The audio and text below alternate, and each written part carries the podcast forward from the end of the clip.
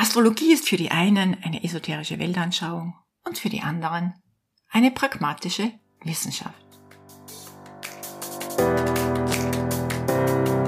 Hallo und herzlich willkommen zu Make Life Wow. Network Marketing Insights für Frauen. Ungeschminkt, nah und transparent.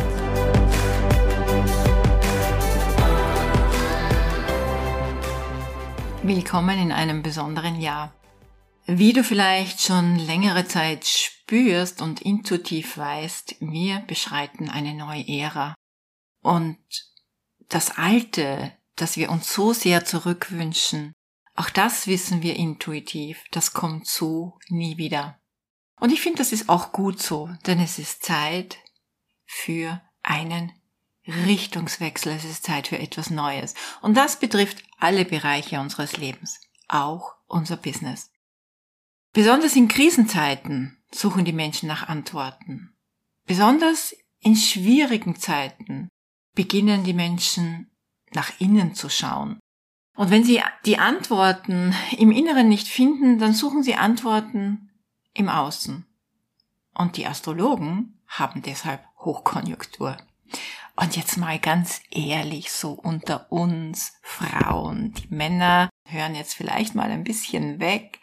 Hast du noch nie, noch kein einziges Mal dein Horoskop gelesen? So mal zufällig darüber gestolpert, im Flughafen, in der Wartehalle, am Bahnhof, im Zug. Du warst im Wartezimmer beim Arzt, du hast dich gelangweilt, in einem Magazin geschmökert und dir gedacht, oh, Mal schauen, was die Sterne sagen. Einfach so zum Spaß oder aus Neugier. Und wenn da etwas stand, das deinen Geschmack traf, dann warst du eins mit dem Universum, oder? Dann hast du gedacht, hey, alles cool. Und wenn das nicht so war, dann hast du dir wahrscheinlich gedacht, hey, das ist doch eh alles nur der reinste Blödsinn. Ich geb's zu, ich mache das immer wieder. Ich lese Horoskope in Modemagazinen. Ich meine, man kommt nicht umhin, man stolpert einfach drüber. Und obwohl mir bewusst ist, dass ein Horoskop in der Gala keine wirklich richtungsweisende Auskunft geben kann, fühle auch ich mich manchmal magisch davon angezogen. Die Astrologen, die guten und seriösen Astrologen, die können sich seit den letzten Jahren, insbesondere den letzten zwei Jahren, kaum vor Aufträgen retten. Ich habe jetzt mal versucht, bei einem wirklich sehr renommierten, ich habe recht viel recherchiert, renommierten Astrologen einen Termin zu bekommen. Das ist unmöglich. Die ganz, ganz guten sind auf Monate ausgebucht, wenn nicht sogar für immer. Und ich spreche nicht von den Wochenendastrologen, die mal so gerade ein Wochenendseminar gemacht haben, ja was nichts Schlechtes ist, aber ich meine jetzt für eine seriöse, umfangreiche, allumfassende, ja, ich will sagen sogar wissenschaftliche Beratung. Die guten, guten Astrologen haben keine Kapazitäten, neue Klienten, oh, das sagt man vielleicht Kunden, aufzunehmen. Sie werden auch regelmäßig von den ganz Großen gebucht.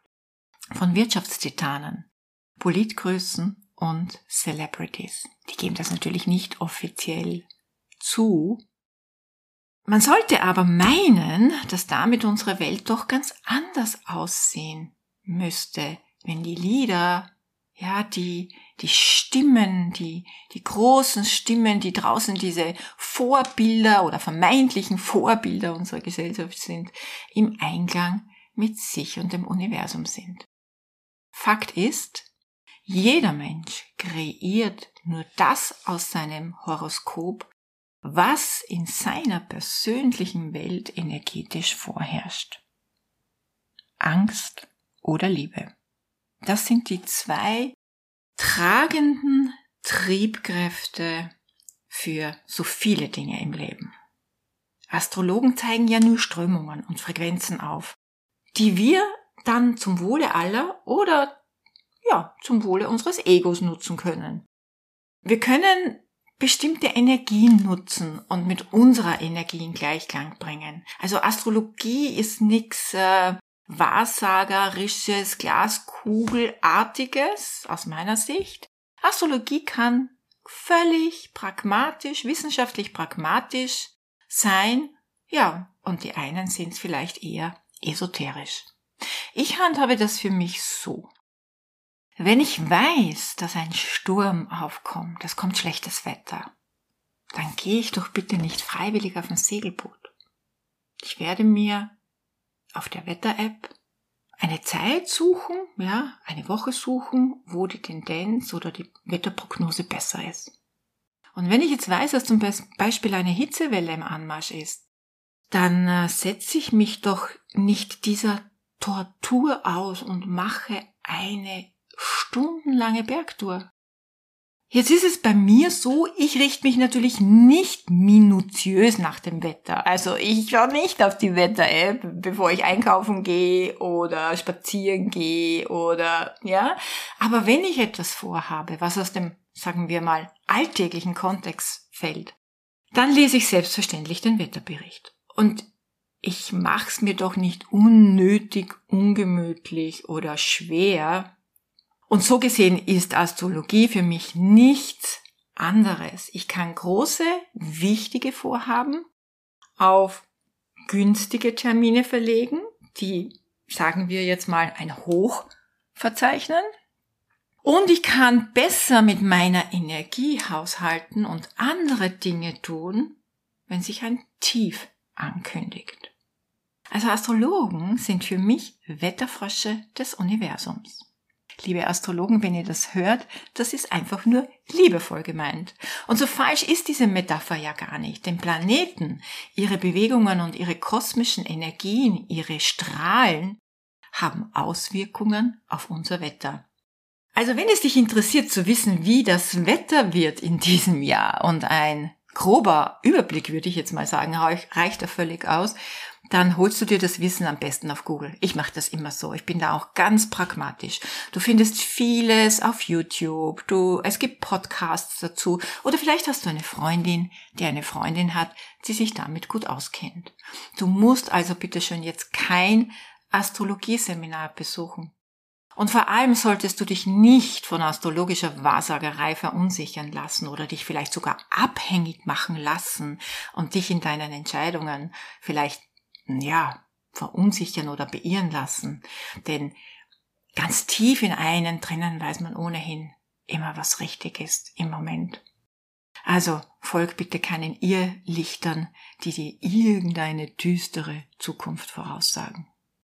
Astrologie ist für die einen eine esoterische Weltanschauung und für die anderen eine pragmatische Wissenschaft. Ich persönlich schaffe mir gern einen Überblick über das kosmische Wetter.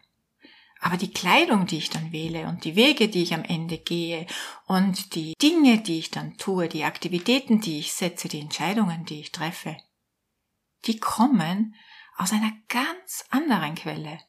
Und das ist meine eigene Weisheit. Nicht kopfgesteuert, sondern herzgesteuert.